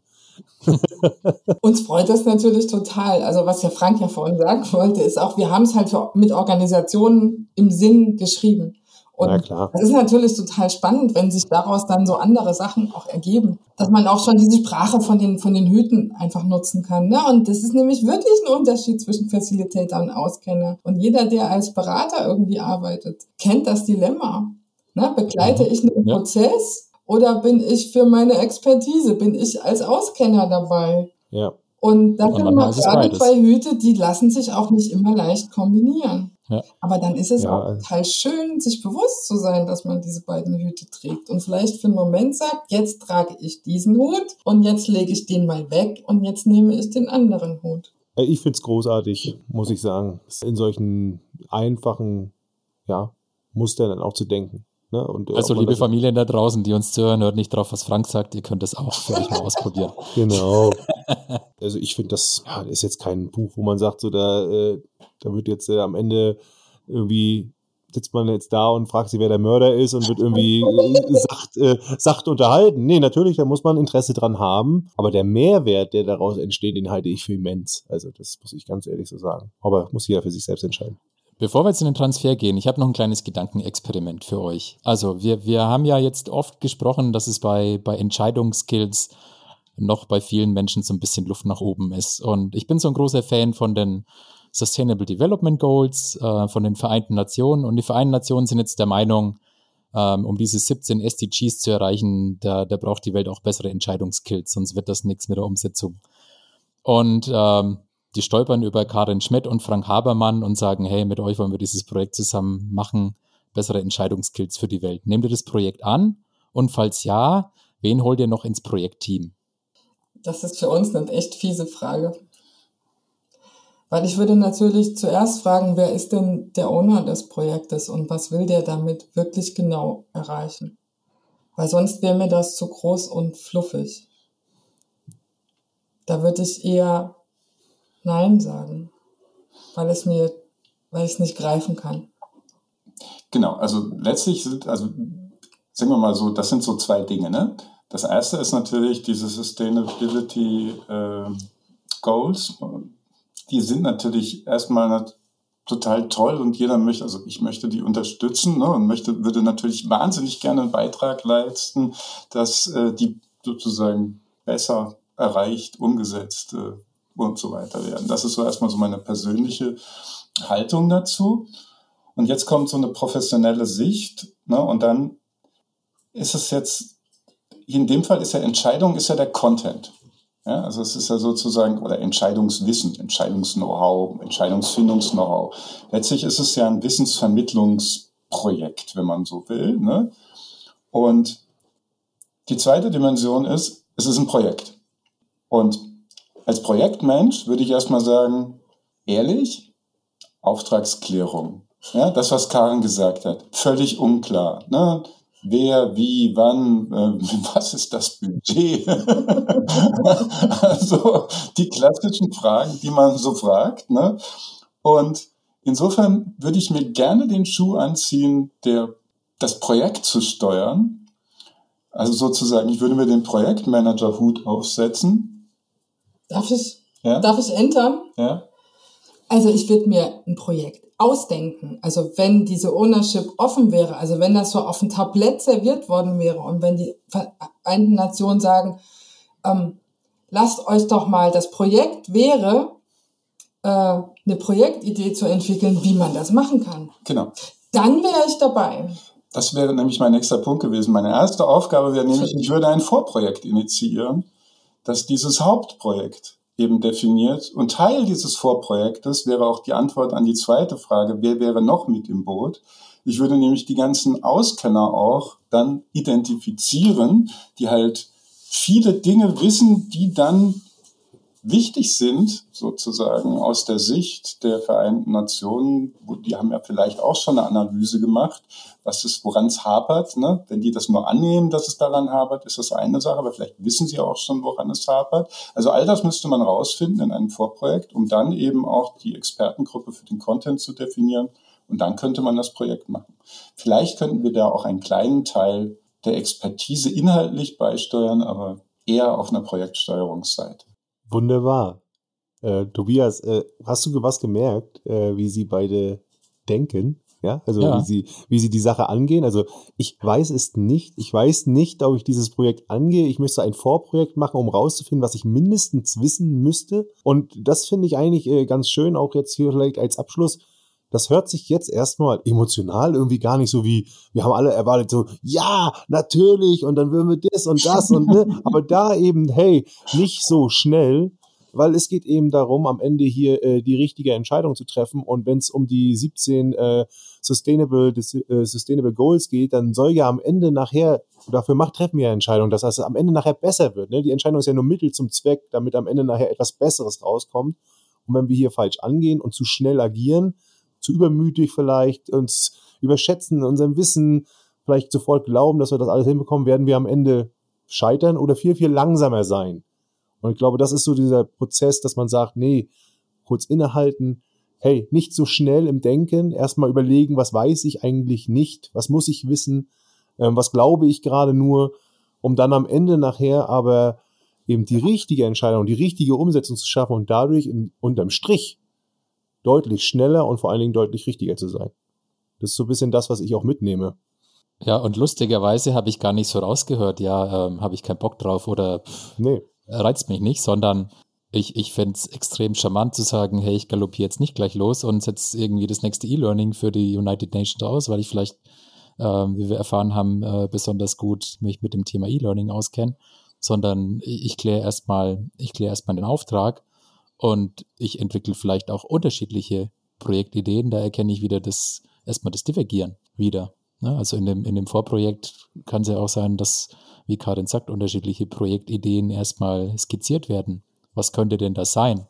Und sehr wahrscheinlich ist es so, dass sich die Vereinten Nationen auch noch nicht einig sind, was es sein könnte und da noch 20 unterschiedliche Bilder drüber vorherrschen. Genau, und das passiert ja ständig. Und das ist aber diese Projektdenke, die halt so tief im Kopf ist. Und zwar eine kundenorientierte Projektdenke. Das heißt, jedes Projekt, in jedem Projekt produziert man ja konkrete Ergebnisse für Menschen, für Empfänger und wird beauftragt von jemandem, der was erreichen will damit. Das ist dieses, äh, was soll das Projekt erschaffen und wie, wie soll es die Welt verändern sozusagen. Dann, dazu müssen das halt die Leute brauchen. Und das würde ich zumindest erstmal am Anfang herausfinden wollen, was denn irgendwas ist, was auch ein nützliches Wissen ist, was da generiert werden kann. Es ist auch so, dass eben, also einer, also den, den Gedanken muss ich wirklich sagen, weil das halt so, so elementar. Ne? Organisationen wollen gar nichts. Ne? Ich kann nicht mit den Vereinten Nationen eine Auftragsklärung durchführen. Ich brauche Menschen. Das heißt, die Frage ist, wer will das denn? Die Vereinten Nationen wollen das. Heißt, alle, alle, alle, wir haben so einen Spruch, der heißt irgendwie, alle ist niemand und jeder ist keiner. Ja? Das heißt, wenn, Vereinten Nationen ist eine abstrakte Entität, mit denen kann ich nicht sprechen. Will das der Prakti oder will das da irgendwie, ist das eine Einzelmeinung von einem Typen, der sowieso in einem halben Jahr geht oder von einem Interimsmanager? Also wer will denn das? Also, ne? Ist das ein Flurfunk, der sich irgendwie äh, äh, einfach entstanden ist äh, und jetzt denken alle, das muss die muss so sein. genau, also das und das ist halt die Frage und wenn das jetzt ist das, also ist das eine Gremienentscheidung, die irgendwie wachsweich zusammengekommen ist als Kompromiss, wo aber eigentlich keiner so echt dahinter steht. All das kann ja sein. Und all das wäre dafür sozusagen ausschlaggebend, ob wir das machen würden. Und wenn man dann halt die drei oder vier oder fünf Leute oder den einen halt hätte, dann könnte man sich mit dem unterhalten und eben rausfinden, was genau dieser Mensch oder diese Menschen für gemeinsame oder noch unterschiedliche Ideen haben davon, was erreicht werden soll.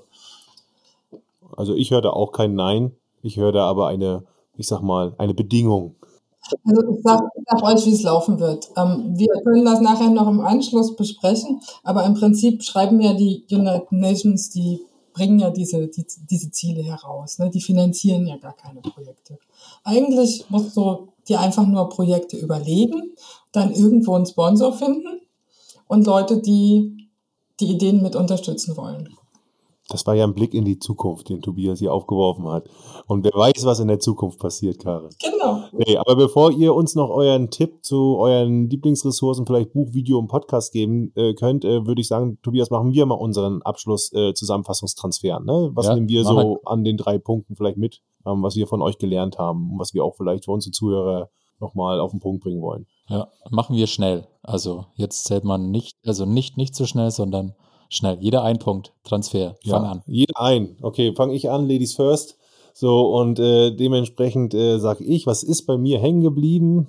Ähm, jetzt muss ich mich aber entscheiden erstmal. Ich habe bei mir ist einiges hängen geblieben. Also, wir reden über Entscheidungen mit hoher Tragweite. Das ist nochmal ganz klar, wo es Sinn macht, sich genau zu überlegen, wer wie entscheidet bevor überhaupt angefangen wird zu entscheiden. Und das ist ein, für mich eine Erweiterung nochmal, dass es nicht nur per se um die Entscheidung selber geht, sondern nochmal ganz klar, wer entscheidet und wer entscheidet heißt nicht nur der Entscheider, sondern dass es auch andere Rollen gibt und dann noch, wie wir gemeinsam entscheiden wollen. Das ist für mich wichtig und ich glaube, dieses Denkmuster, das kann sich eigentlich, diesen Satz kann sich jeder merken. Ja, ich sag mal, ähm, ich habe gelernt, jedes Projekt startet mit einem Missverständnis und jede Entscheidung startet mit einem Missverständnis. Und die Decision Heads sind für mich ein, ein super Werkzeug, um Missverständnisse über die Rollen im Entscheidungsprozess Klarheit zu erlangen. Habe fertig. Sollen wir das kommentieren? Oder? Nein. Nein. Jetzt habt ihr noch die Gelegenheit, wenn, wenn ihr noch einen Tipp habt, wenn ihr eine Lieblingsressource habt, Buch, Video, Podcast, Film, whatever, für unsere Hörer, dann könnt ihr es noch loswerden. Schon weil wir auch darüber diskutiert haben, würde ich gerne die beiden kontroversen Bücher empfehlen. Und zwar Das schnelle und langsame Denken von Kahnemann und Die Bauchentscheidung von Gigerenzer. Weil Beides ist wichtig. Und ich empfehle den Kahnemann aus einem Grund, um diese, um sich da einfach mal reinzudenken. Man muss es auch nicht zwangsläufig von ganz vorn bis ganz hinten lesen. Es ist anstrengend zu lesen hier und da, aber es macht einem schon äh, auch eine, ein Tor auf in die Welt, wie unser, wie unser Hirn so funktioniert. Und es hilft uns äh, an einigen Stellen zu identifizieren, ob wir uns gerade in einer gesunden Routine befinden oder uns gerade selber austricksen. Aber Intuition ist ja auch wichtig und deshalb ist, ich finde es total schön, in beide Bücher reinzuschauen tatsächlich. Auch wenn man sich keine wissenschaftlich fundierte äh, Meinung abschließend bilden muss, welcher jetzt recht hat. Weil ich glaube, sie haben irgendwie beide recht. Super. Packen wir rein in die Show Notes. Ich empfehle alle Ressourcen aller Anwesenden, kann man ja googeln. oh, äh, inklusive dieses Podcasts natürlich, ein bisschen Meta. ähm, aber was ich noch sagen wollte, was ich glaube, was, was sozusagen, weil ähm, Peter, du hast es ein paar Mal erwähnt, dass man bestimmte Sachen bei uns von der Website herunterladen kann.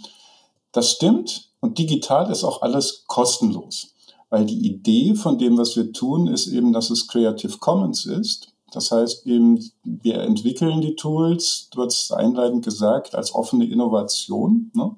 Und das heißt, die Sachen gehen raus, werden runtergeladen, werden genutzt und dann sagen die Leute uns manchmal, ähm, was gut ist und manchmal auch was nicht so gut ist und dann können wir das weiterentwickeln. Und das ist eben auch die Idee, dass das nicht einfach nur so ausgedachte Sachen sind, sondern solche, die leben und die dann eben auch weiterentwickelt werden. Also alle Tools kostenlos dann bei uns auf der Website. Das war eine Entscheidung, die haben wir vor zehn Jahren getroffen und das war die beste unseres Lebens. So. Die Frage ist, äh, ist das jetzt ein Outcome-Bias? Aber Nein, diese Entscheidung, das alles Open Source und Creative, Creative Commons aufzukriegen. Aber es kann natürlich sein, ja. Aber ist mir doch egal, ich bin jetzt nicht dabei. Wenn es sich natürlich so anfällt. Nee, aber finde find ich auch, äh, man darf dann auch äh, gerne, glaube ich, ähm, so, wenn ich mich richtig erinnere, darf man euch aber trotzdem dort auch was bezahlen. Äh, man ist, glaube ich, stellt das teilweise hier auch frei bei einigen Sachen oder einige Sachen sind auch zu verkaufen, aber. Nur bei den Büchern.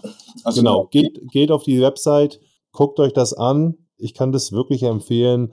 Ähm, das ist wirklich, also ich finde, das ist vor allen Dingen, also bevor man sich an Kahnemann und einen Gigarenser macht, sollte man sich das Buch mal durchlesen. Und äh, weil das ist deutlich besser und leichter zu verstehen und hilft vor allen Dingen auch, glaube ich, viel, viel schneller, weil das andere ist eher dann, wie du schon sagst, eine Bewusstseinserweiterung. Die muss man auch wollen. Ja. Wobei das vielleicht, ich weiß nicht, aber das ist jetzt nur so ein Gedanke, da, oft ist es ja auch wirklich gut, zum Original zurückzugehen. Vielleicht spricht da auch der Wissenschaftler in mir, aber wenn ich mir jetzt in der Betriebswirtschaft angucke, ne, wie viele Leute irgendwelchen Quatsch über Management by Objectives äh, sagen, weil sie niemals äh, Trucker im Original gelesen haben, oder Leute, die denken, dass es um was jetzt thematisch passendes, äh, dass irgendwie äh, Delegation Poker und Appello sich das ausgedacht hat. Ich meine, das ist 1973 publiziert worden von Tannenbaum und Schmidt, also diese Idee des Delegation Pokers, fast wörtlich im äh, Harvard Business Review 1973. Ne? Ähm, und das wurde ohne überhaupt zitiert zu werden äh, benutzt und, und verwendet. Und in der agilen Welt sieht das sehr, sehr genau so aus. Also es wird sehr viel sozusagen ähm, populistisch aufgebläht, wo die Substanz auch fehlt. Wir hoffen, dass das bei uns nicht so ist. Wir haben uns bemüht, das sozusagen so einfach wie möglich, aber trotzdem eben auch mit nicht unterkomplex sozusagen zu schreiben.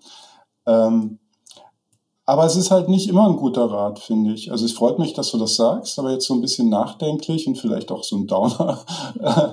ähm, ich glaube tatsächlich, dass es manchmal gut ist, das Original zu lesen, um äh, auch bestimmte Dinge auch einordnen zu können. Ne? Und vielleicht kannst du das jetzt auch nur deshalb sagen, weil du das Original gelesen hast. Das stimmt. Ich, ich muss auch sagen, ich sehe da gar keinen Widerspruch. Ich habe nur gesagt, die Reihenfolge würde ich ändern. Aber du hast absolut recht, Frank. Äh, das ist, äh, da bin ich voll bei dir. Und ich muss, also da, weil ich das Original gelesen habe und weil ich mich auch noch mit anderen Themen beschäftige, die also noch weit äh, wissenschaftlicher eigentlich geschrieben sind als das Buch vom Kahnemann, und auch ein bisschen querlese und mir vor allen Dingen auch mal bewusst andere Meinungen angucke, um irgendwie auch mir meine eigene zu bilden, ähm, kann ich schon sagen, dass das Buch, was ihr geschrieben habt, äh, Substanz hat. Und äh, man kann sich auch verlassen auf jemanden, der weiß, wie man Sachen richtig darstellt und trotzdem einfach. Und äh, das ist eben die hohe Kunst. Deswegen, also ich kann das sehr empfehlen. Und ich finde es viel wichtiger manchmal, dass Menschen erstmal ähm, einen Zugang finden. Ähm, klar, sollte es nicht falsch sein, aber es muss erstmal auch einen Zugang finden. Und das weiß ich nicht, ob man dann, weiß ich nicht, beim äh, H. Simon äh, am Ende, wenn man sich dann da äh, vielleicht sowas durchliest oder irgendwelche Paper von ähm, Amos Tversky das dann schafft. Ich weiß es nicht. Das äh, könnte dann vielleicht schon an der, der Schreibweise etwas hinderlich sein. Ich würde sagen, wir überlassen diese Entscheidung unseren Hörern, äh, genau. in welcher Reihenfolge sie die Bücher lesen. Ich würde mich gerne bedanken bei euch, Karin, Frank. Es, es war uns ein Fest. Wir haben, auch wahrscheinlich war es die längste Gastfolge, die wir jemals produziert haben, aber ist ja auch okay. Schneiden alles raus. Zu, nein, die sind zu zweit, die kriegen auch natürlich die doppelte Zeit von, von der normalen Gastfolge. Also alles gut. Ja. ja, danke, dass ihr da wart. War uns eine Freude. Na, uns eher. Wir schließen uns an. Vielen lieben Dank. Danke, war toll mit euch. Ja, Tobias, knaller Folge, oder? Also ich bin erstmal äh, wirklich, äh, hat richtig Spaß gemacht. Äh, Deep Dive diesmal auch in das Thema Entscheidungsprozess, aber eben auf eine ganz andere Art. Äh, äh, Finde ich ganz toll. Absolut. Unser, unser, erster, unser erstes Duo als Gast, ich würde sagen, doppelt gut und doppelt lang. Ja, richtig gut, aber lohnt sich auf jeden Fall. Auf jeden und Fall. Dann frag, ja, dann frage ich dich doch einmal, what's next? Ja, nächste Folge machen wir wieder ein Wissensquickie und wisst ihr was? Wir haben ja, es ist ja fast schon Running Gag. Wir probieren es mal wieder mit der Verlustaversion. Mal schauen, ob wir es diesmal hinkriegen. Genau. Oder uns so ein Entscheidungsdomian oder irgendwas. Ich, ich, wir schauen mal.